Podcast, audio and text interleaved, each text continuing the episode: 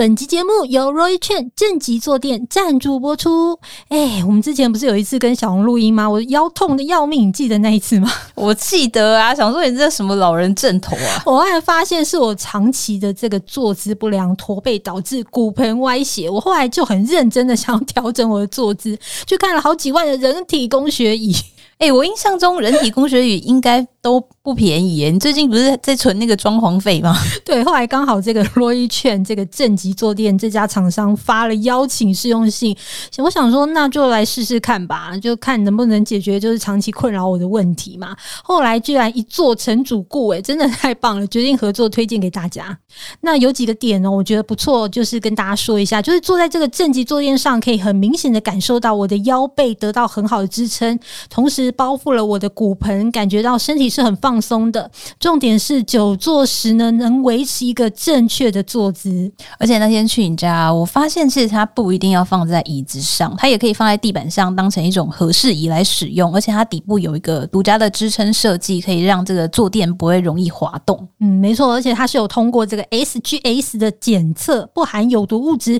并经过这个安全性的测试，最大可以承受两百二十到三百五十。公斤维持平稳正确的坐姿，不会造成这个椅垫的扭曲或晃动哦。诶，那他们家有这个针对小孩的设计款吗？诶，有哦，他们是市售唯一一家可以选择体型的正极坐垫，分为男女、儿童三种尺寸可以选购。总之，维持好正确的坐姿是蛮重要的事啦。如果想要省荷包，不想买贵贵的椅子，那可以考虑这张正极坐垫哦。厂商呢也提供我们好学生的听众五二折的专属优惠，现在入手价只要一千多块，真的不贵啦。那我们把优惠链接放在。资讯栏哦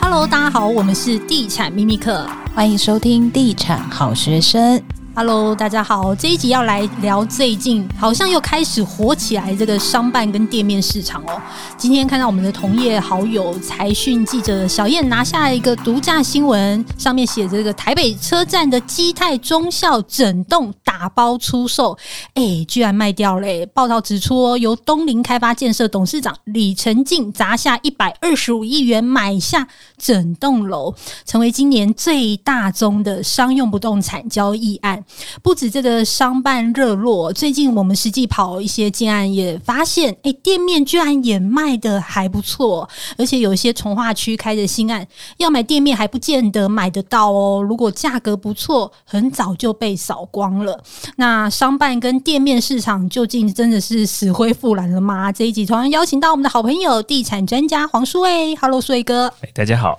最近这个地产圈的大话题哦，依旧聚焦在这个基泰建设大直工地坍塌事件发生一个多月了。观察它的股价，从九月七号事发后跌停，后来基泰中校卖掉之后，短短一个月，这个股价涨了四成，股价居然还比出事前还高哦。书卫哥，你怎么看这个基泰中校今年度这个最大宗的商用不动产交易案？首先，我们想这个基泰中校这个楼哦，它基本上在两年前完工之后，它本来就已经拿出来做标售啊。那这个比较特殊的是，它没有委托任何的这个商仲业者啊，它是自行办理标售。那但是我们知道，它当初的这个价格基本上在市场探听应该是差不多一百二十亿左右了哦，所以大家会认为说。呃，一方面就是它本来在盖完之后，它是要招租部分的楼层是有这个旅馆进来了哦，然后部分要做办公室。那但是后来旅馆没有进来，然后等于是整体的这个租金的表现哦，或者是整体的这个这个我们说的租金回收的这个状况，可能对于投资机构来讲。相对来说，这个一百二十亿的价格都是比较高了哦。那再加上第一个，它本来我们刚刚讲超过一百亿的这个价格的这个物件，本来在市场上就非常稀有。然后再来就是它的这个，我们看收租面，它的投报率又不好，所以对投资机构来讲，这个基本上是一个风险比较高的一个产品啊。所以在两年前，它虽然有办了两次的这个招标活动。那当初我们看到那个时候的市场也非常热络，但是大家对于这样的物件是相对来讲是比较好奇。啊，不要说乏人问津啦，当初好像这个有一些像阳明海运啊，他们有放消息啦，说有一些大型机构可能会对这个物件有兴趣，那最后都无疾而终。那这一次卖得掉哦，那我们看到它其实短短的说这个，我们说它从这个九月初的时候。大直那个工地出现问题之后，他没过两个礼拜就拿出来卖了嘛？哦，那这一次的这个标售，它其实做的活动其实没有像两年前做的这么完整哦。那市场上宣传反而是因为损邻的问题，让这个问题被放大哦。那成交的速度其实大家也觉得还蛮快的啊。然后等公告不到一个月的时间，比一般标售，一般标售差不多都是一个月的这公告期了哦。那这一次我们看到，他基本上他说要标售，但是最后是用溢价的方式哦，也没有公开标售的流程。好，那我们回来讨论这个价格，一百二十五亿到底贵不贵啊？那如果这个案子啊，如果用这个目前我们先不管它涨的是怎么样，然后或者是目前的这个租售状况是怎么样，第一个啊，如果用它的这个面积来做拆算的话，它基本上它地下层应该是可以拆成这个。一个车位才四百到四百五十万，然后楼上七千平左右的这个商业空间哦，有人把它的这个低楼层拆成这个所谓的零售，然后中高楼层有拆成这个所谓的一般办公室啊，一般事务所。好，那但是因为如果大家去看过这个案子的话，实际上它在忠孝西路上旁边就是这个消防队，它的面宽不是很大，然后它的这个梯厅进去，基本上这个光这个大门就占了它的一楼的这个宽度将近三分之一了啊，所以它的这个零售的这个使用来说，它其实效益。比较不是这么完整，有点甚至有点破碎，所以当初我们看到这一次交易之后，有人用六百万一平在拆一楼，或者是到八百万在拆，但是我觉得应该基本上还是会把它当成整体在使用了。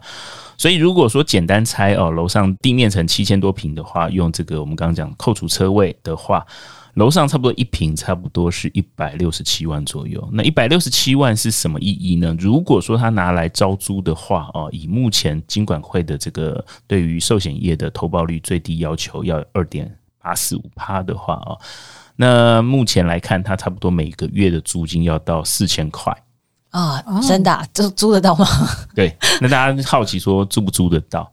第一个就是。在目前整个西区办公室最贵的应该就是星光摩天啊，租金的表现。那每平的这个租金差不多两千四百块到两千六百块左右啦。哦，一般的这个中高楼段，那特殊楼段就不讲啊。好，那所以的确是有很大落差。那但是第一个是星光摩天，它的屋龄已经三十年，所以它的比较性来讲，可能还要有一些这个目前新成屋的这个我们说加价的这个空间。好，那有没有新的房子呢？有。有一个在这个重庆北路上面，黄翔以前这个所谓的台北转运站就北汽的那个案子哦，那他应该是在今年年底会拿到使用执照，那现在已经开始做这个预招租哦，那每平的这个租金最高也开到四千八百块到五千块，四千八已经到信义区的价格，对，甚至比信义区很多的商办都高哦，对。那所以大家会觉得说，哇，那的确第一个，虽然它没有成交，我们说黄翔的这个部分虽然没有成交，但是现在看起来这个开价已经站上四千块了。是开价吧？开价哦，那基本上如果说未来合理成交价，应该也是在三千块左右了啊。那反过来讲，那如果说两个比较标的，一个旧的差不多是两千六、两千七。一个全新的，但是它是在挂所谓的大同区的门牌的话，它是价格我们说合理价三千五到三千六的话，那我们说这个案子如果预期它未来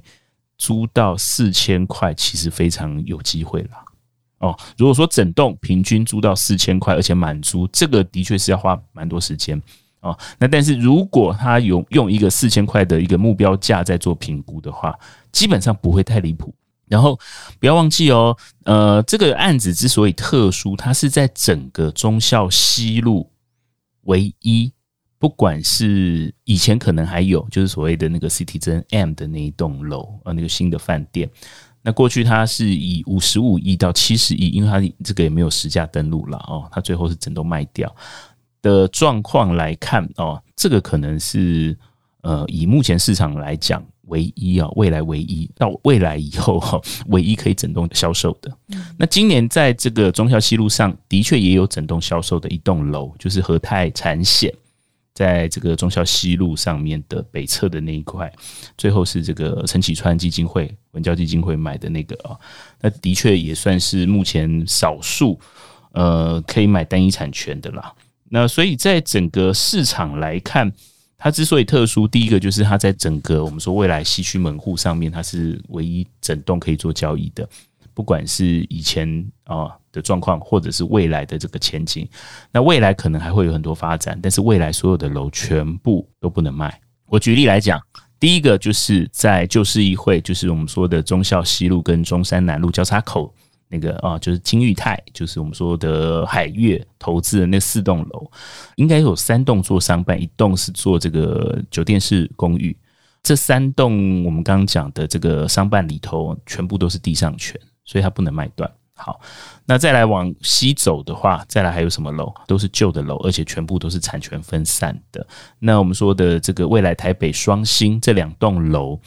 它虽然是连开案。部分的产权私地主跟公地主可以分回，那私地主的部分可能会拿出来销售，但是它就是散卖，它没办法卖整栋。那再往西走，基本上未来还有一个这个冠德跟红会的一万一兔，在台铁这个旁边的那个案子，这个我们说铁道博物馆旁边，那个也是会变成散卖哦。所以在整个这个轴线上哦，还有一个凯撒大饭店的未来的都更案，未来重建以后也是做饭店跟办公室，所以它也不会卖。所以整条路上哦，未来即使是我们说这么精华的路段，其实可以买到整栋大面积的这个商用不动产的机会是零。所以以目前来看，我们在负责台北双星的顾问跟这个招商前期的计划的时候，很多潜在投资人都来找我们，要问问什么？第一个，周边有没有东西可以买？嗯，可以买哦，而且是全新的或者是旧的都可以，只要可以买就可以。但是以目前来看，除了住宅可以散卖之外，商用不动产没有包动卖的，有。所以这个两年前一百二十亿卖不掉，现在一百二十五亿卖掉，就是因为其实是真的是没有物件，真的没有物件，整栋这样，而且整个租金的水准往上抬。然后未来看好，我们看到刚讲的这几个新的大楼，它未来的这个规格的其实都非常高，所以租金一定会被垫上来。然后它。基本上就等于是被这几栋楼抬轿抬着走，所以它那个租金要到四千块，其实是非常有机会。但是我们也会想到说，诶，那他这一次其实公开之后很快就卖掉了。那这个就是投资人这么快选择出手，也会让我们联想到说，以过去的经验来看呢、啊，每次政府只要打炒房，打的就是住宅。那这种时候呢，很多这个投资人啊，或者是法人就会选择把资金转向这个商用不动产。那这次最近这个也是有这样子的一个现象出现吗？呃，以今年来看，其实商用不动产市场比住宅惨很多。是啊，为什么大家会觉得商用就是所谓的什么打住不打商，然后商用会变好？商用其实更惨。第一个就是商用买方他看两个东西啦，第一个就是买了以后我要不要租，租不租得掉啊？那以目前的这个市场来看呢，这个租金的确是往上走了，但是我们必须讲，租金往上走，但是它走的这个幅度没有升息的幅度这么快。所以这些投资人来讲，尤其是机构法人，或者是大型投资人，或者是高资产族群，他会觉得说：“哎，说难听一点，我拿去买美债、买美元定存，至少都有五趴六趴。那为什么要买一个只有两趴，然后挣扎的这么辛苦的商用不动产？而且不要忘记哦，这些商用不动产它可能还有空租的这个损失。”嗯。啊，他如果说短期我们刚讲那个物件，他没有满租的话，他等于是一年的那个我们说他这个的投报率就是腰斩喽。所以那个压力是非常大，然后更不要说可能根本没办法付他的这个贷款利息。所以整个市场对于投资机构、对于这些房东来讲，呃，要买这些商用不动产，他会更谨慎。那第二个就是自用买方，自用买方的确在前两年哦，尤其是在一七年所谓中美贸易战之后，对商用不动产的需求非常非常强，所以。造成两个效果，第一个就是那个时候追价已经把价格拱到一个过去超乎想象的这个地步了吧。我们举例来讲，像新一计划区，像整个台北市的这个蛋黄区，老商办的租金或者是租金就不用讲，售价已经比住宅还来得高，这个事情基本上以前是无法想象的。举例来讲，说这个统一国际一瓶可以卖到两百一十七万，哎，想想这边最新的这个卓白要卖到这个价格，卖多辛苦啊！哦，所以整个市场来讲，的确是有所谓的变迟缓的这个现象了。第一个就是我们说收租面当房东的这个投报率不足；第二个就是它在价格面对于自用买方来讲，不管是它企业扩张的速度变慢，或者是它的这个成本已经被垫高的这个前提之下，大家都会变得比较保守。嗯，而且我觉得买商办又比住宅它的那个资金的流动率又更慢了一点，而且可能它也不好转售。对它的这个去去化速度会变慢了，因为我们讲整个市场哦，这样子的资产条件的人，基本上他对于不动产它的这个资金回报或者是涨幅短期的这个涨幅空间，如果大家看得比较悲观，甚至我们知道现在还有这个房地合一税二点零所这个高税的时间又更长，他何必需要把钱堵住在这个相对来讲投报比较迟缓，然后在未来可能风险很高。所谓风险很高，就是你现在买的这个这个房子啊，可能三五年之后，我们知道这个未来的商办新增供给是非常大，北中南都一样。台北啊，光台北我们说至少就一百万平。那大家说有没有那么可怕？我随便讲，像这个南港可能就增加四五十万平。那刚才讲这个北车这边呢，至少也要增加二十万平，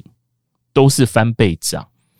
那对于这些自用买方，对于这些国际企业来讲，他去租就好了，他为什么一定要买？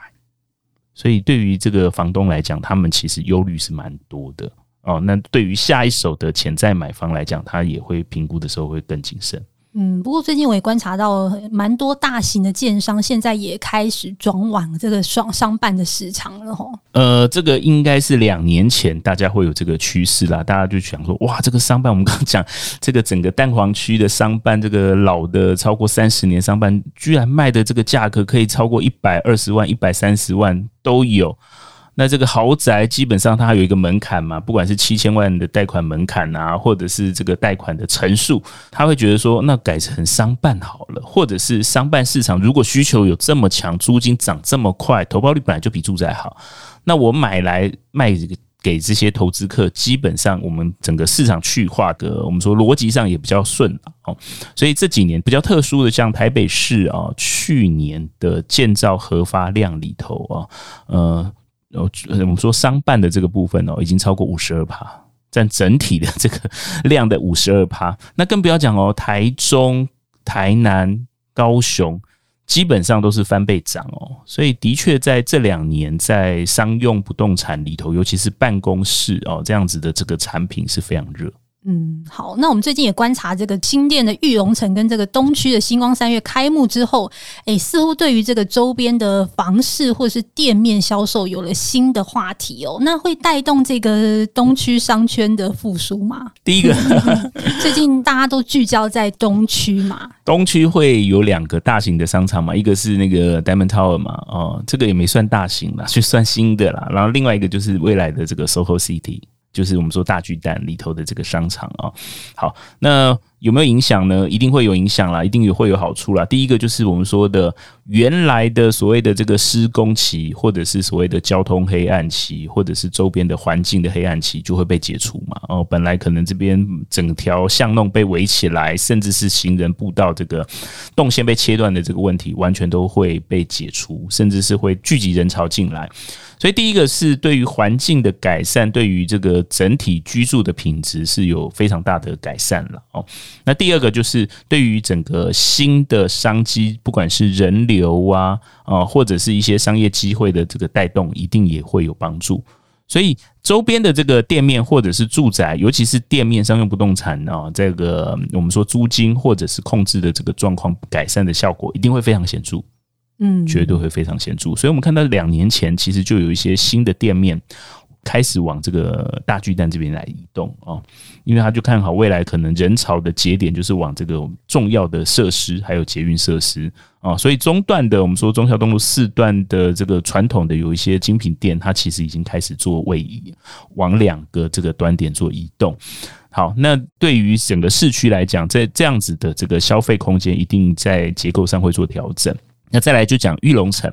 那玉龙城这么大的这个个案哦，它一开我们看到几乎每天都是塞爆了，呃，因为它就是一个非常明确的，就是传统的。住宅区跟工业区变更的这个区域，所以它在这种大型设施的提供上面，其实本来就非常缺乏。那如果在现在在大文山区啦，就是所谓的这个木栅啊、哦景美，还有这个新店这边人口本来就很多，而且消费族群又非常稳定的这个前提之下，有一个新的亮点、新一个服务设施在这边提供的话，一定可以把这边的这些人潮带动进来，甚至是把跨区的人潮也带动进来。我觉得它有一点像是红会的模式。就是它吸纳了附近的消费机能，然后变成有点像是社区型的那个百货，可以提供当地的人购买一些东西。对啊，对啊，新北市我们知道它人口都非常多嘛，新北市的人口第一大的区域是哪里？板桥，第二大叫新庄，诶。